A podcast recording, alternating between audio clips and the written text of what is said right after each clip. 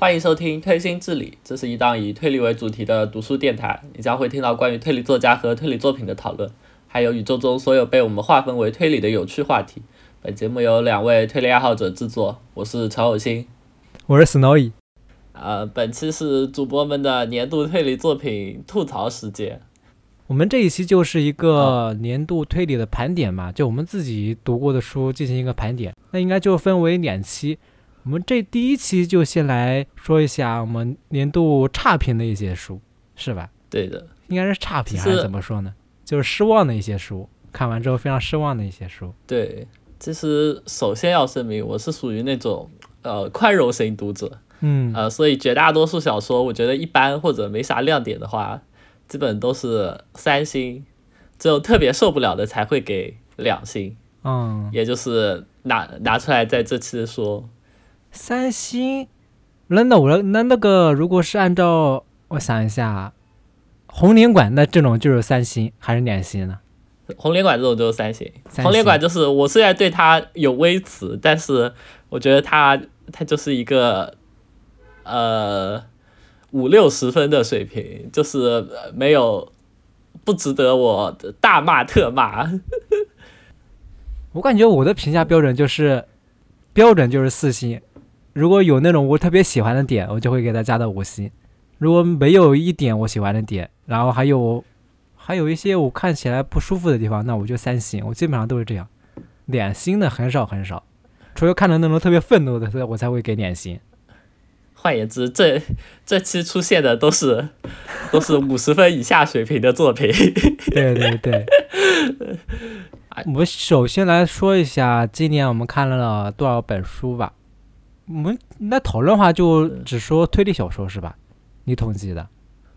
对啊，我不算推理，我还看了杂七杂八十来本科幻小说和一点点文学文学小说吧，嗯，那你今年看了多少本推理小说？一百一百三十一百三十一本吧，应该。但是我们我的推理小说，它那个范畴很广啊，我们主打的是一滴血原则，好吧，就跟黑人一样，只要你能好这样像现在你能说这些作品中东西了。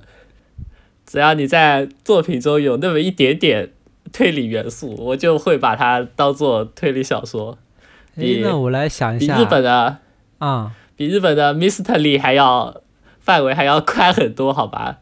如果你去看我那个书单，就会发现很多其实都不那么推理，但是我还是把它放在推理小说里的。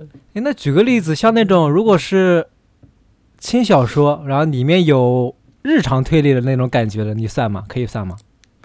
我我都算的呀，都算的。当然算，嗯对啊，都算都算。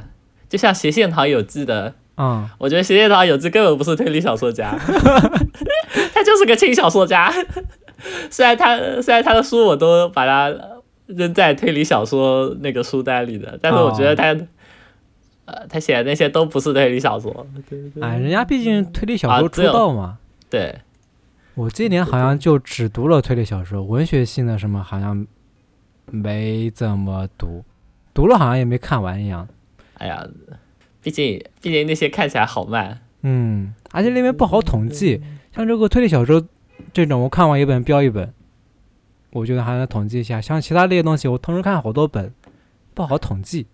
对啊，我我我也是看完一本标一本，我就两个书单，一个是推理书单，一个是非推理书单。哦非推理书单里就什么都有。主要是因为推理小说可以按照那个系列还有或者作家来看，这样好容易统计一点。其他类我都是看到一本是一本，就不好找。有时候嗯看完之后我都忘记标了。反正我就看完就标，没看完就不标。我看了一下，我刚我今年我刚才不是统计了吗？我前两天统计了八十本，但是我从今年大概我看了一下，我在看豆瓣，今年从四月份之后我就没在豆瓣上面标书了，大概是那个时候。哦因为我当时我看好我我当时看了推理小说，我就感觉我是看完之后我就立刻要看的豆瓣，然后看一下短评，看一下其他人评价，然后才能感觉好像把这本书看完一样。所以我就当时我想着这样好像不太好，这样好像就没有什么自己的想法。我就当时我就从那个时候四月别装了，你就是四月份之后开始玩老头环了。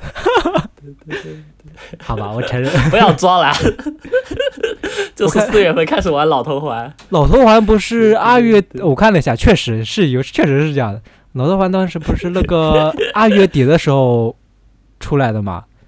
当时我看一下，我现在当时我标的最后一本书是《美龙牛》，你有没有记得？当时我看我边玩法环的时候，我还边跟你讨论这本书。当时从老那那个时候开始，看书速度就直线下滑，然后直到四月份之后，完全就摆掉了。主要当时看完那些书之后，我不太想标记。我就开始想，我都我就单纯的标一标，我也不会写评价，我也不太看别人的评价，就就当就单纯的是自己打个卡而已了。哎，那还挺好。因为我看完，我是看完再再才知道这本书在豆瓣上到底是个什么评价的呀。哦。我看完之后，我自己就会有一个有一个评价，我就不太会管别人的想法。我之前还是比较在意的。我之前看，就在我还标记的时候，我看书之前，我要去看一下那个豆瓣，看它评分多少。然后看完之后，对，然后立刻就要去看评价。所以我感觉当时看书的一个状态就是那个，看完之后我又在想，我要怎么写短评，怎么写评价，就反而少了很多乐趣。我以前，哦，我以前为了让自己就是有点产出，就给自己规定就是。就是写完一本，看完一本就要自己写点评价，虽然也没有发发出去，但但我自己有一个呃，就是记录的，就是每一本都写。后来发现好累啊，有些书也不值得我写啊。对，有些书看完就看完了，没有什么感想啊，那也没办法，就不要勉强自己了。而且这样评价，我感觉有些地方其实也不太好，因为你你评价推理小说，你看你从故事啊，从轨迹啊。每个方面评价一下，但有的书其实没必要，让他写的时候也没想在什么轨迹上面有什么突破，所以你每个书按照这个标准来评价的话，其实不太好，少了很多亮点。我当时看完之后，有些书我就想怎么写评价，所以看我书的时候就在想啊，他这个地方写怎么样，那个地方写怎么样，就反而少了一些看书的初心了，对吧？所以后来我从今年四月份开始，我就没在豆瓣上面标书了，我就自己看完在什么。阅读软件上面记录一下，因为我感觉，我感觉别人的评价不能影响，不会影响我的评价的。我觉得烂的书可能，可能反而评价很高；我觉得好的书可能反而评价没，没呃没怎么样。我觉得都无所谓。那我我是属于那种比较容易受到影响的。我看书之前，我听到别人评价说轨迹不行，那我就看书的时候我就想，我就一直在关注他这个轨迹怎么样。我还挺容易受到影响的。所以我就今年我的年终的时候开始，我就不再写了个短评了。我感觉如果一直坚持写短评的话，有时候评价会变得非常极端。我只有特别特别想写的时候才会写短评，比如我就锐评了佐藤有在的《进家》，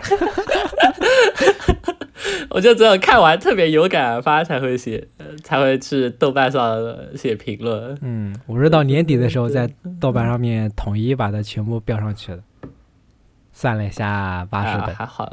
嗯，但哦，但今年因为因为实习的关系，而且今年下半年开始做播客就要写稿子，然后就花了点时间，然后看的没有去年多，这个倒确实是有点这个感觉。之前做有些作家的那个专题，我不是有些稍微有有些他不是遗漏了几本嘛，我就要去看了些书，但其实。之前遗漏就是因为他本来就不太受推推崇吧，看完就更难受。但做节目反而就会接触一些以前不太会看的书，对对对，比如《二阶堂里人》，不然我肯定不会去看。就就会补一些自己本来不太想看的书，反而会拖慢进度，因为不太想看嘛，你就会拖慢进度。啊，对，差不多就是这么个概念。所以有好处也有坏处，嗯，但总的来说还是比较开心的。那这一期我们就来说一下，二零二零年年度我们看了一些不推荐，我们非常想吐槽的一些推理书，还有推理作品，应该这样说，因为我们等下还要说到那个日剧嘛。对，是的。那怎么样？推心置理年度吐槽，偶修老师写了一个，给这几本书都写了一个奖项，首先第一个就是当当当当当当当，年度小学生最佳课外读物奖，北山某邦冰冷的转校生，豆瓣评分六点五分，你评分多少？我评分二点五吧。我来看一下，我我评分两星。哎呀，我我肯定，我肯定，我我肯定也是两星啊。这本还是我推荐你看的呢，好不好？这本不就是我们的，呃，我们节目的创刊号第一期就是北山老师，足以证明我们对北山老师是充满爱意的，好吧？但是，但是如果你你和我们一样是充满爱意的北山老师真爱粉，听完我们推行治理第一期的节目，就会发现我们连刚出几天的月灯馆都说了，但是。只字没有提《冰冷的转校生》这本书，为什么呢？是因为忘记聊了吗？当然不是，因为就算是我们也吹不出口。我们想了很久，都想不出该怎么介绍这本书。后来我们决定放弃，就当没有，就当这本书不存在。对，我记得我当时我们做第一期的节目，当时我们做第一期节目的时候在讨论这本书要不要说，要不要说，讨论了好长时间。因为我当时我的想法说，既然都要说一个系列专题的话，那肯定要提到。但因为当时我们那期主题是鼓吹北山老师嘛，好了，后来又把这本书放弃了，因为实在是吹不出口。这，你你当时你都没有看啊？你看完之后不是看一篇骂一篇吗？好不好？因为当时好像有点强迫症，就想把他所有书都提一遍。嗯。但这本书实在是评价太不好了，因为我实在找不到能吹的地方。这本书，对啊，所以我们当时就把这本书放弃了。你当时你是怎么想的？我当时就想的是，就千万不要说这本书，不然不然我北山吹的身份就要 被人质疑了。这是我，嗯，这是我今年年初时候看的，嗯，就就差不多一月份的时候，因为它刚出没多久嘛，而且还是。呃，台版书，哦，它这个我们可以提前说一下，这个是一个短篇集，对，应该是那种杂志上面发表的短篇，然后一个短篇集吧。对，然后我那时候深夜，那时候看完第一篇，我就已经气到了，我就 我就已经被这本书烂到了。那我们，我觉得这本书主要的问题是它的内容太低幼了。啊，对，低幼到仅仅仅有的那么一点点悬疑部分都显得跟脑筋急转弯一样了。呃，比如说，比如说第一篇，第一篇我印象最深刻，呃，可爱的狙击手，嗯，就是有一个美少年上了楼顶，然后他拿出弓箭朝下面的人射击，但是为什么没有出现伤亡呢？因为这个美少年是丘比特。当时我还在想，上来一个什么不可能犯罪的一个谜面，不会。不会是吧？后来我当时就傻了，我看到这个解答。对啊，就就你妈很离谱。我觉得对于小学生、小学三年级的课外读物来说，这种程度就刚刚好。后面几篇基本上就是同样的问题，就是他太幼稚了，应该这么说吧，或者说就是没有把握好那个故事故事整体的那个悬疑的氛围。哦，我看完之后，你你有没有看过一个一个故事，就是？有个人，呃，杀了人之后，就把就把尸体扔在家里的那口老井里，然后过了几天，发现井下的尸体不见了，嗯，然后第二次他又杀了一个人，又又扔进了这个井井里，嗯，然后过了几天，井里的尸体又不见了，哦，原来这个井会自己帮我处理尸体，然后他就很开心。后来最后最后他他把他自己的妈妈也杀了，然后扔进了井里。然后过了好几天，尸体一直都在井里。原来以前都是妈妈在帮他处理尸体，就差不多是这种故事，你知道吗？我感觉这个故事都比北山老师 对啊这本里所有的故事水平都要好。对啊，我这个故事其实不错哎，是吧？北山老师他这个短篇集，我感觉主要问题就是之前他那些短篇集，无论是那个童话的那那几本短篇，还有那个物理轨迹的几个书。都是有风格的，但这本短篇我看出看完之后，我就感觉他在到底在写什么？他主题到底是什么？他那个是五个短篇是吧？五个短篇都是那种主角都是那种人外的设定。哦，其实这本书是呃日版是一三年就出版的，嗯，然后他收录了北山老师呃，就前两年在杂志上连载的几个短片，嗯，当时的标题是“人外境 romance”，我觉得这个标题就就很合适啊，它就点出了这本书的两个主题，嗯。第一个就是人外，嗯。人外就是呃非非人类的不自然的，第二个就是 romance，说明基本上都是感情相关的内容。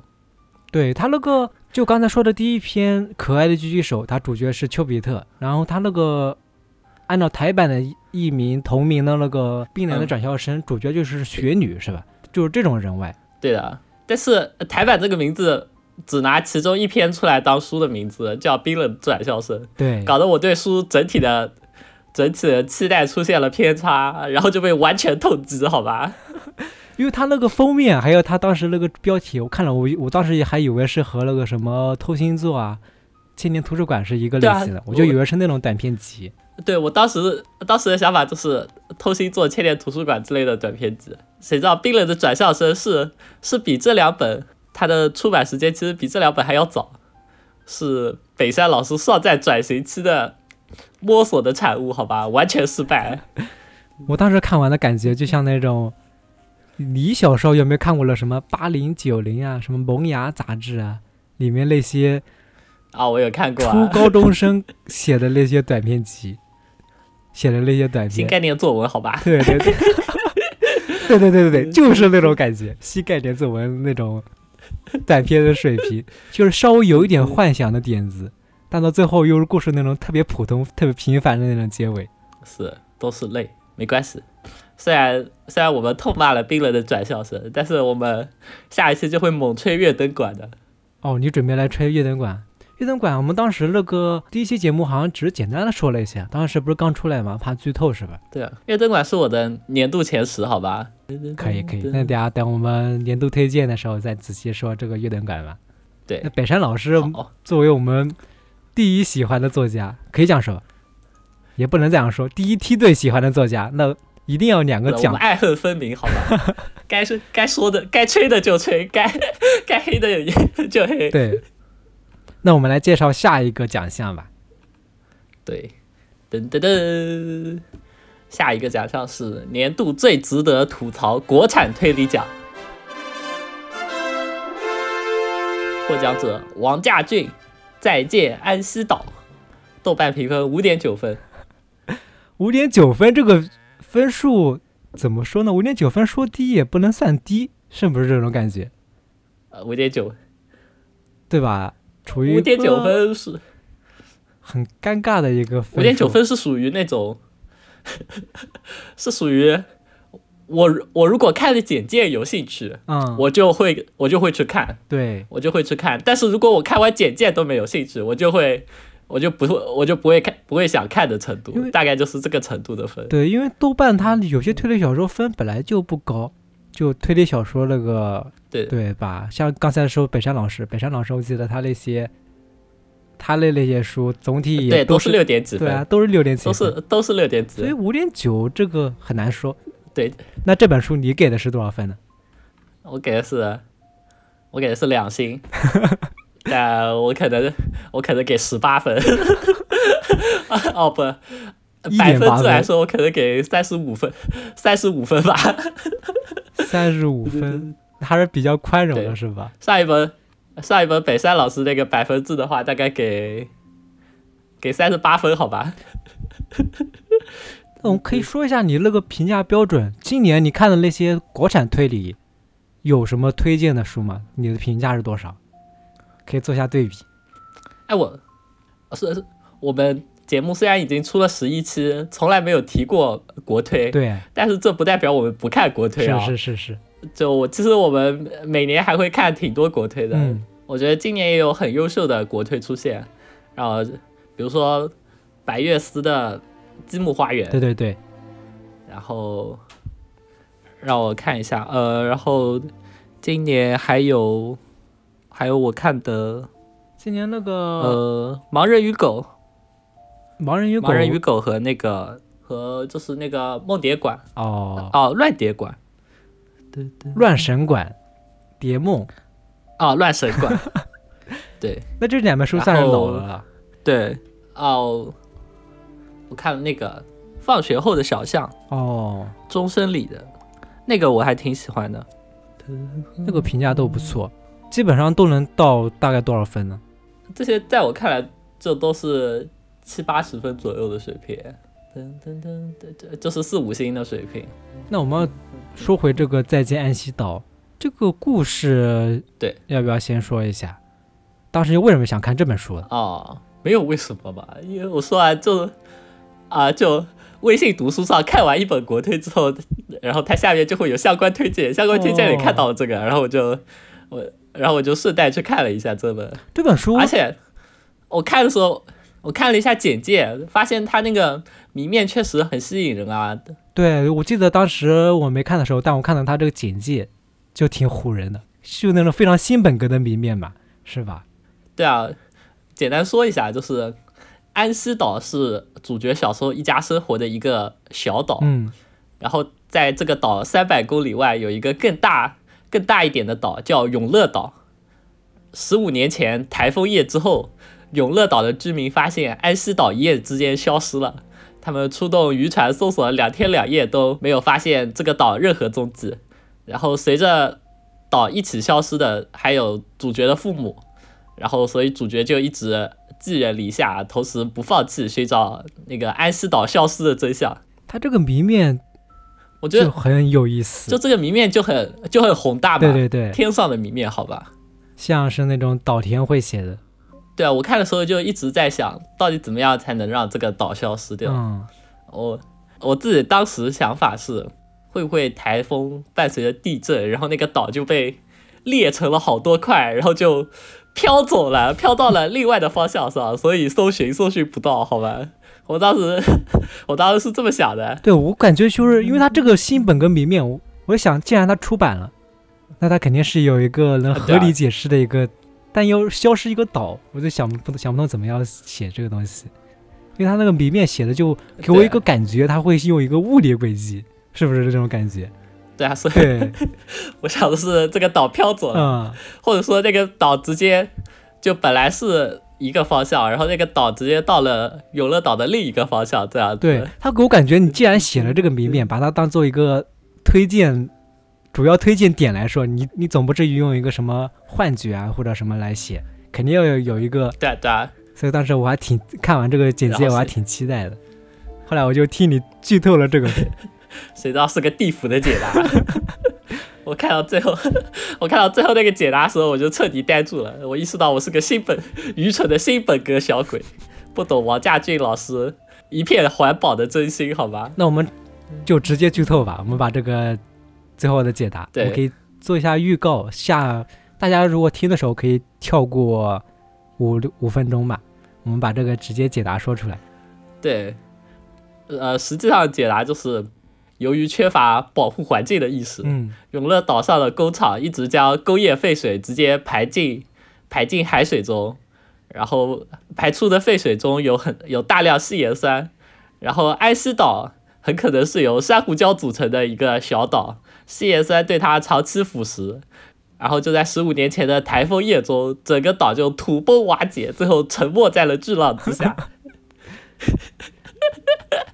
就是意思就是说，这个小岛就是一个珊瑚礁岛，对，然后被被细盐含着还有工业废水的细盐酸给溶解掉了，你就这么理解。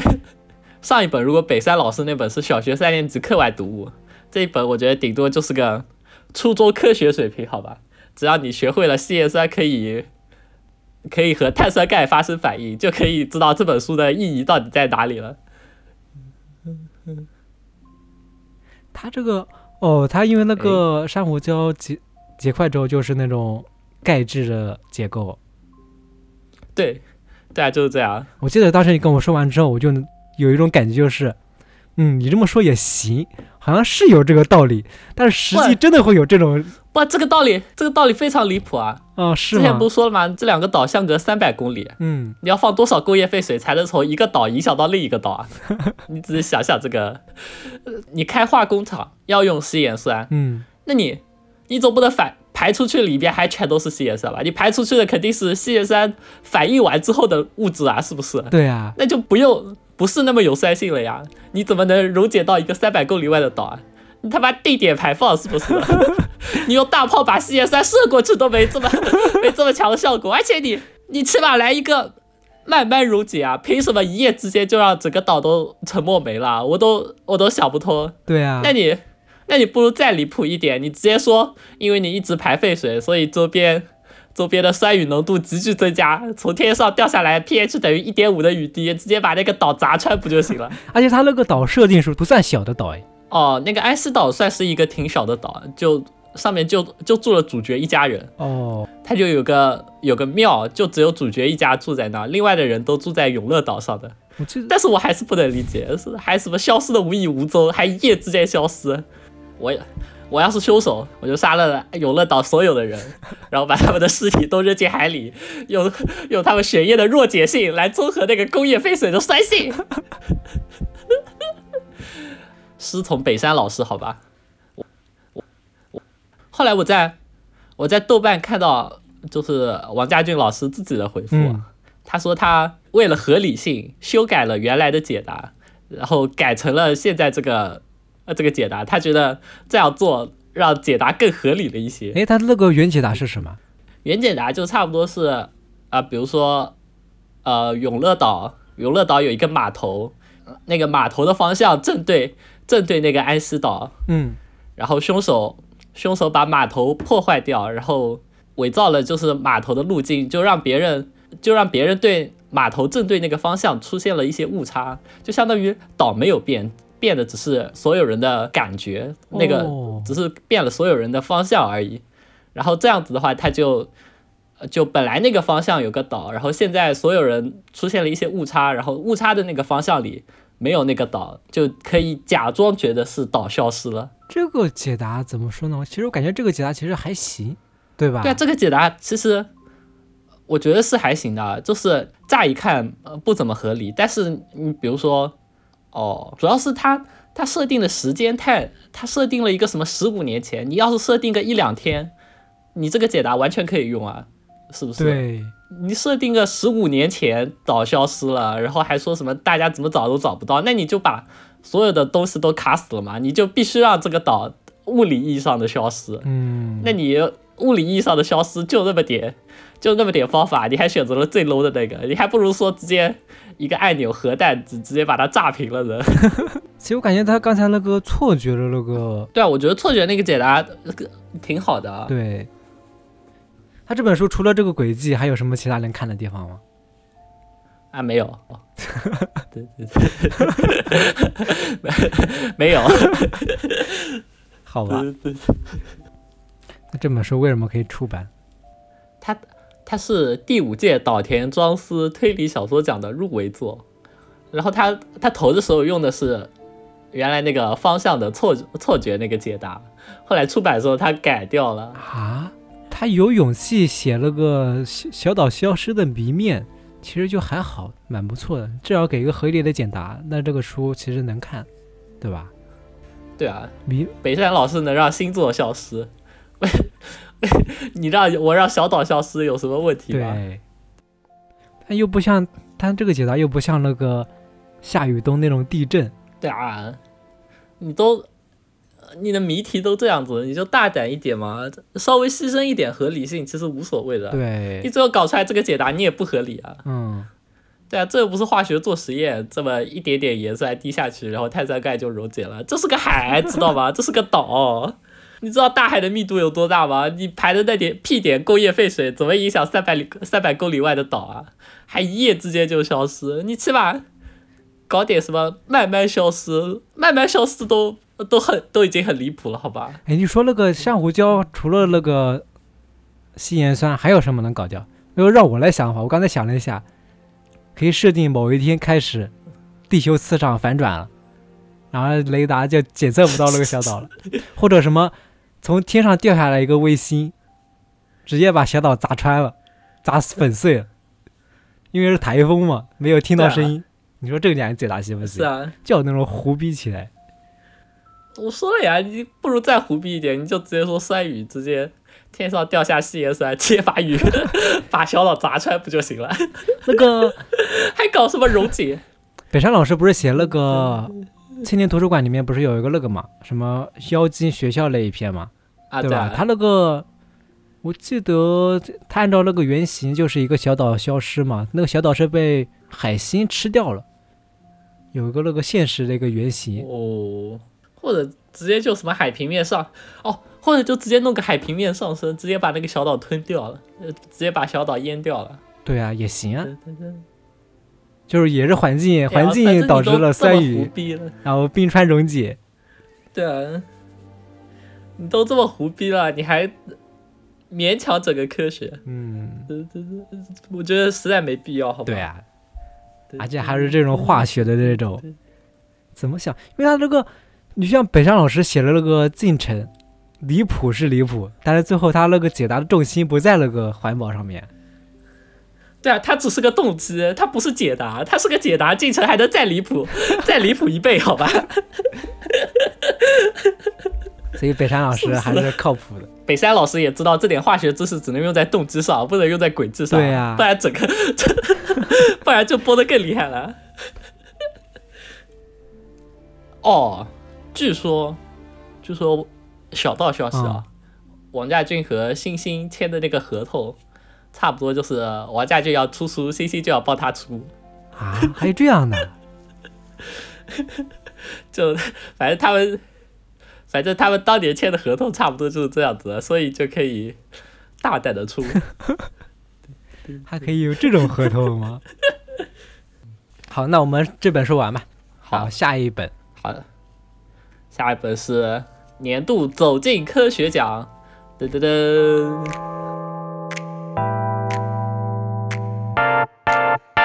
获奖作是《小林泰山安乐侦探》，豆瓣评分六点五分。小林泰三这两年出版了不少书，是吧？对，其实在这里出现小林泰山的名字还是非常不好意思的，嗯毕竟老爷子前两年已经去世了，而且他以前的书我都还蛮喜欢的。在本来在这本书之前，他的书我基本上都是出一本买一本的，好吧？嗯，呃，最不难，关于那个人的备忘录，然后还有台版的没人会特意杀死僵尸，还有爱丽丝那两，谋杀克拉拉，谋对对对谋杀爱丽丝，，那两本我都买了，我都我觉得都还行诶，所以这本才特特别失望。评价好像都不错。他那个我最喜欢他的一个就是那个玩具修理者，他那个应该是我最喜欢的一篇了。那个是个短篇是吧？对，那个是在最不难后面带着的一个短篇。对对，因为最不难是个稍稍微中篇一点。啊，我我想起来了，那个是他出道作。他那个科幻的还有推理的都挺不错的这些书。是。老实说，我觉得这本这本《安乐侦探》嗯，就是大师骗稿费用的，好吧？有点那种感觉。他这个就是短篇集是吧？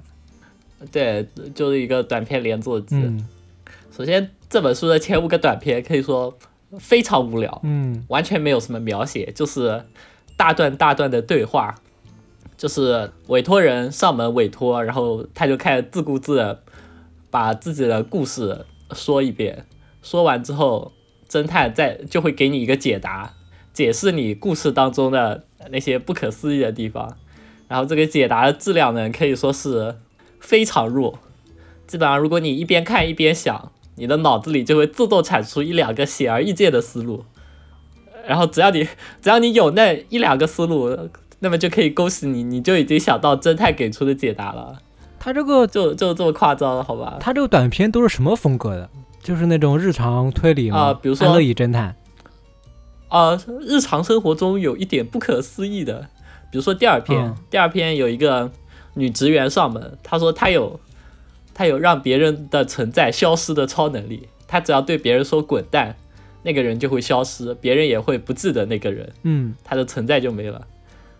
然后她就在公司里让很多对她有敌意的人都消失了，然后她就把这个故事，她就把这个故事跟侦探说，然后侦探给出了一个解答，侦探给的解答是公司里所有的人都在演戏，就在想就 就想看这个女职员的笑话，让她误以为她有超能力，他这个感觉给我感觉就像那 是是个非常没世界奇妙物语》啊，里面有一些很没意思的短片，就这种感觉。对，然后比如说，再比如说第三篇，第三篇有个人他一个月只吃，只是一个减肥的超级神药，但是他为什么越来越胖了？他说他就每个月呃就每天只收快递，收那个超级神药的快递，然后他就只吃那个东西，嗯其他东西一概不吃，但他却越来越胖了，为什么呢？为什么？因为他吃的那个超级神药其实是冷冻披萨。哎，不知道不知道该怎么评价。懂吧？就是，呃就这五个故事，就基本上都是我刚才说的那种像冷笑话一样，很无聊、很荒诞的解答。你根本不知道这些故事有没有合理性，就你也不知道凶手这么做的目的是什么。就你那些搞事的人都很无聊，你知道吗？就感觉整个城市里充满了脑子有问题的神经病，然后他们 他们一天天也就不干正经事，就在干这种 很可笑的事情。然后最后被捉弄的人终于想到了侦探，希望给个解答，然后这个侦探就这么随口一说，他们就信了，就就这种感觉，你知道吗？给我感觉就像那种《世界奇妙物语》里面那些有些很没意思的短片，就一个设定。对，然后因为因为我想的是小林泰三不是恐怖小说大师吗？嗯我当时想的是他有没有可能就是他那个侦探面对委托人的时候，他就先给个就是像傻子一样的伪解答，哦，对，其实故事的真相可能就是有什么超自然元素，嗯他只是先安抚好委托人的情绪，然后再独自去面对那些超自然元素，他再自己自己去后续再自己处理一下。我当时想的是可能这样子，那说不定还有点有点搞头吧。一般好像是会这样想，就按照那种短片逻辑来说，，对先给你一个比较普通的解答，啊一个老梗，最后再给你一个从其他方向想象的一个解答，就会在最后给你一个最后的合理的解释，把前面的那些短片整个逆转。一般是这种结构，虽然他也是这种结构，嗯但是他最后的逆转也很无聊它。最后的逆转，那我们还是再进到我们这个剧透环节吧。他最后的逆转就是，其实侦探就是这座城市的莫里亚蒂，是他安排手下犯案，然后等委托人上门，然后再把，因为是自己做的坏事，然后就把已知的真相告诉他，坐实自己名侦探的身份，嗯，可以说非常闲的蛋疼，好吧？就就为什么要这么说呢？其实这本书这个故事《安乐侦探》这个名字是有深意的，你知道吧？啊，就是安乐侦探不等于安乐椅侦探，因为安乐椅侦探其实他作者听取故事就破解了案子，这要求那个委托人必须拥有出色的观察能力、记忆能力和判断力，嗯能够集齐所有必要的信息，这样子侦探才可以，侦探才可以破案嘛。对对对，安乐椅侦探嘛，对，所以安乐椅侦探最大的难点在于一个靠谱的委托人。如果委托人忘记了什么关键的线索，其实你是破案不破不出来的，对对？吧？但现实里其实就很难。嗯，对，然后，然后主角这个安乐侦探就就如名字一样，就非常轻松享乐，足不出户就在事务所里解决了委托人说的故事，然后呃听完故事就可以说出解答。嗯然后，然后最后最后这里就有一个矛盾的地方，就有些信息明明委托人都没有提提到，但为什么侦探就可以跨过这一步，直接给出解答呢？因为这是侦探自己做的事，因为、哦其实之前有这个伏笔是吧？对，然后然后这个伏笔的解答就是因为这些坏事都是侦探做的，所以他他都可以知道，太无聊了吧？确实像一个冷笑话一样。对啊，就是我我真的还不如再期待最后他出现什么恐怖元素，或者什么侦探有超能力，然后接下来就要去什么大战幽灵，还不如这样子。所以就只是按照他这个安乐侦探想想了一个冷笑话是吧？呃对啊，就是安乐侦探不等于安乐椅侦探。就只是一个很普通的，对，就是他普从头普通到尾，你知道吗？你让一个名不见经传的人去投稿，嗯，去投稿，肯定不可能获奖出道的，好吧？也就是因为他是小林泰三，给给他给大师一个面子，好吧？啊是这样。对啊，新人靠这个东西出道，这这什么温柔的世界？对，这本里的故事也不如那个，就是井尸体消失在井里，好吧？啊，那这本书就应该就是全问题吧年看的最无聊的一本书了。对啊，前面两本甚至还有一点可以吐槽点，但这本就是真的特别无聊。不知道该怎么评价。那我们下一本书吧。下哦，那不应该说下一本书，下一个就是日剧了。对，下一个，嗯，下一个是年度最应该进场编剧奖，获奖作品《湖头川村事件》，豆瓣评分六点零分。影视剧之前我们好像没有说过推理的一些电视剧或者电影是吧？我们好像之前一直在说书。啊，主要我还没有看《利刃出鞘二》，而且往年最大的乐子柯南剧场版，只要我的期待足够低，我就不会破防，好吧？对，现在本来推理剧就是示威，也不太多。其实经历过轮到你了之后，我对日剧已经谨慎很多了，好吧？嗯，但是，但是这部剧我是真的完全没有想到它会烂尾，它是有原作的，虽然那个原作挺冷门的，没有翻译，但是只要知道它有原作就很令人安心，好吧？因为我觉得改编的难度肯定比原创要低吧，是不是？你都影视化了，原作的水平肯定总总还在线的吧？对，它至少有一个保底吧，也不会有什么放飞的。然后第二点是它它只有六集，嗯，对，六集这个篇幅真的很难相信它会烂尾，好吧？呃别人烂尾都是什么挖坑不填，或者用一个谜题解答上一个谜题，但六集的话根本来不及展开，好吧？我感觉就只能按部就班的推进，所以我觉得很难很难烂尾。基于这两点考虑，我就大胆开始追剧，哎，他那个六集，他是瓦屋瓦屋拍的那个电视剧吗？应该是六集推理剧好像一般就是对，然后呢，主角是谁？主角是谁演的？主角是是叫什么来着？松田龙平吗？你等一下，我来搜一下。哦，松田龙平、工藤阿须加、山口信奈，怎么说呢？都是那种还行的演员。对啊，而且这这个第一集我看起来就很对我胃口嘛，就是那种古古老闭塞的村村庄，然后迷之诡异的当地信仰，然后村内村内有那种权力斗争，那不就是那个吗？就就是很经典的那个横沟正史的那种展开，你知道吗？对，都是这种设定。就是带一点恐怖的那种民俗、嗯民俗悬疑。我当时想，你这么做不说什么神作，起码肯定不会太差吧？就算没什么新意，求稳也没关系，对不对？反正我只是，我只是单纯的就是那段时间想换个口口味，就重温一下这种感觉就行了。我也不求它是什么神作，哦，是是瓦屋瓦屋拍的，沃沃，是对啊，他们出的那个电视剧怎么说呢？他不是出挺多那个东野圭吾的改编剧，然后还有之前那个嘛，米泽穗信的那个三个短篇集，他也不是也出了那个电视剧嘛？怎么说？他们的制作水平都还不错的。对啊，然后，然后我我对这个剧第一次感感受到不妙，是因为按照那个电视剧的改编，嗯，男主带着女儿来到妻子老家的村庄，因为他的妻子失踪了，然后他想来老家找找线索。然后剧中有一个像恶霸一样的角色囚禁了一个不露脸的女人，很明显编剧就想就想让你往那个什么被囚禁的女人就是男主妻子这个暗示上面靠。他这个怎么给我感觉像那个逃生的剧本，还有那个什么寂静岭啊那些恐怖游戏的剧本一样。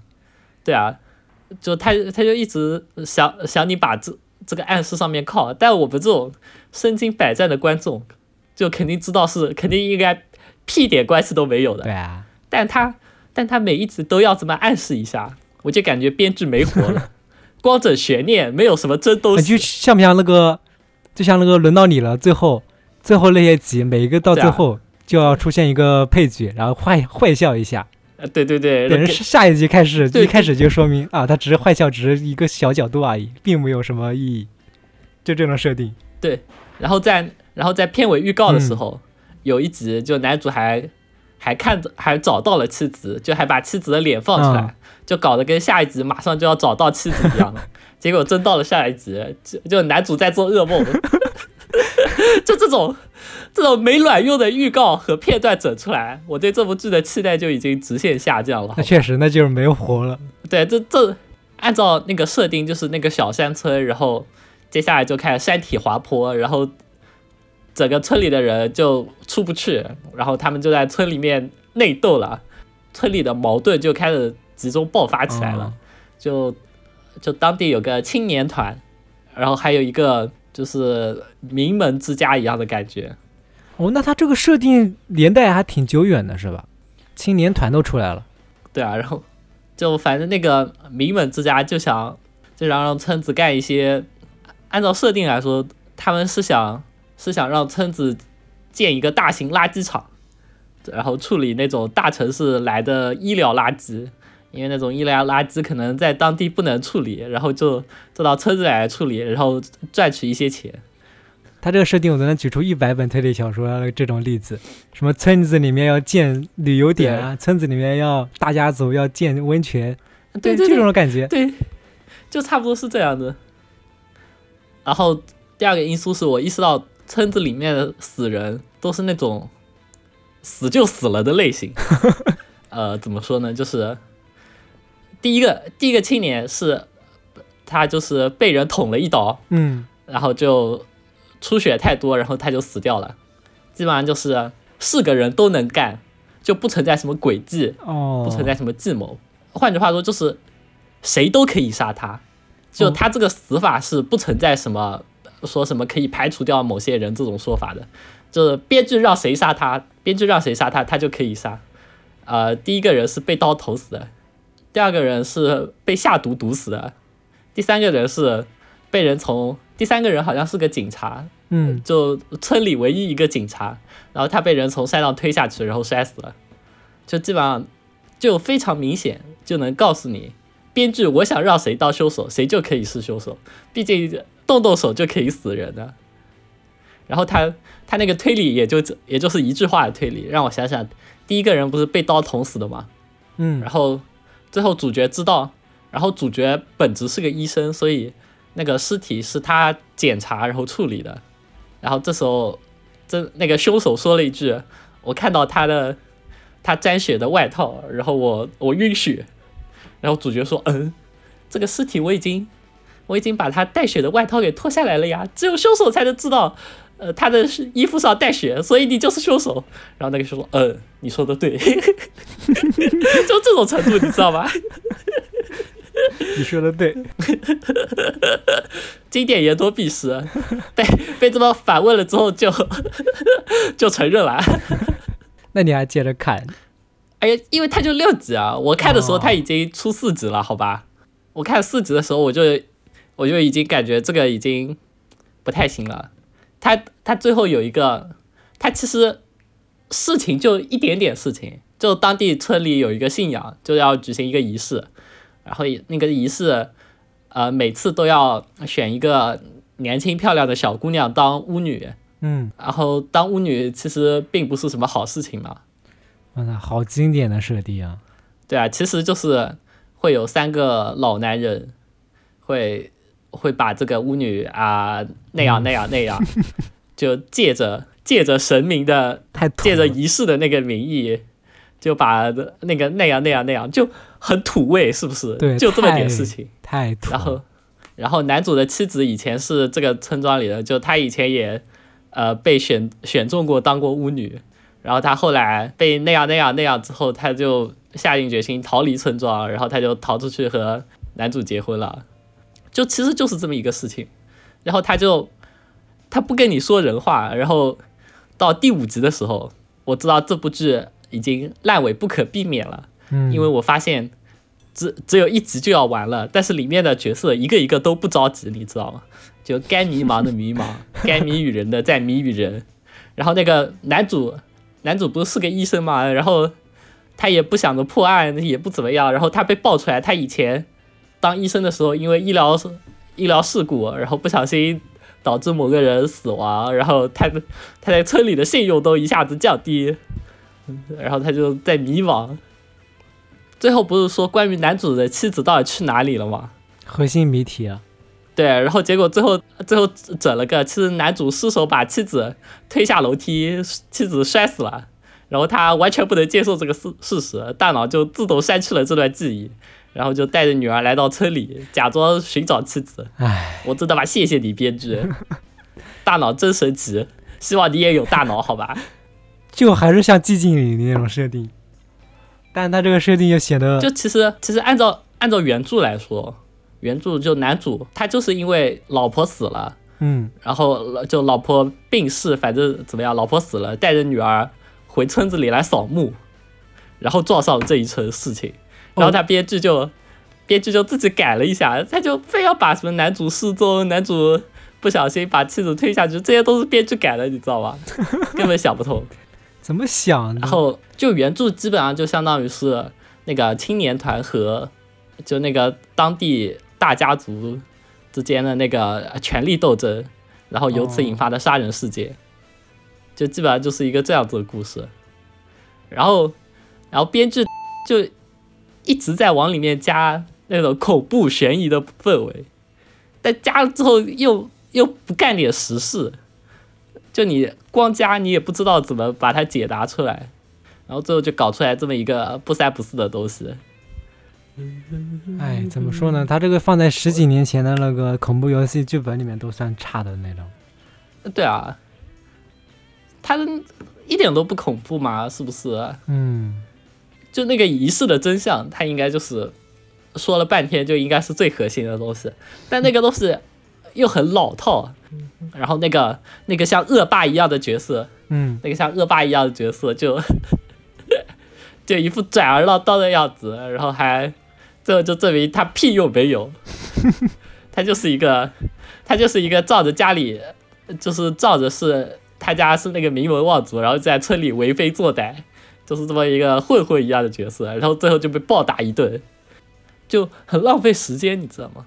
我我最我的期待是看一个横沟正史式的，稍微有一点小诡计，然后可能最后出来一个什么村里可能乱伦或者 或者怎么样，然后就什么恩怨纠缠，就是你得把这这部分稍微弄得好一点，然后然后平平稳稳的过渡掉结束了不就行了吗？然后结果最后看来一个这么没劲的东西，太没劲。好，那我们这个四个选项说完了，就吐槽节目就到此为止吧。我们看进入到下一期的年度推荐环节。应该节目这两期应该就是下个星期应该就更了，对，我们会不会拖很长时间了。对，啊，再次声明，这些看法只是主播的主观看法。如果嗯你有不同的意见，也可以在评论区给我们留言。对下一期就是万众期待的年度 TOP 十安利视频。不过，其实，不过其实当中的大多数我们都已经做过视频吹过了。嗯，究竟还有哪些漏网之鱼呢？大家也可以在评论区里面说一下自己年度失望的一些作品吧，啊或者作家。对，没有错。年度推荐节目再见吧，对，拜拜。拜拜。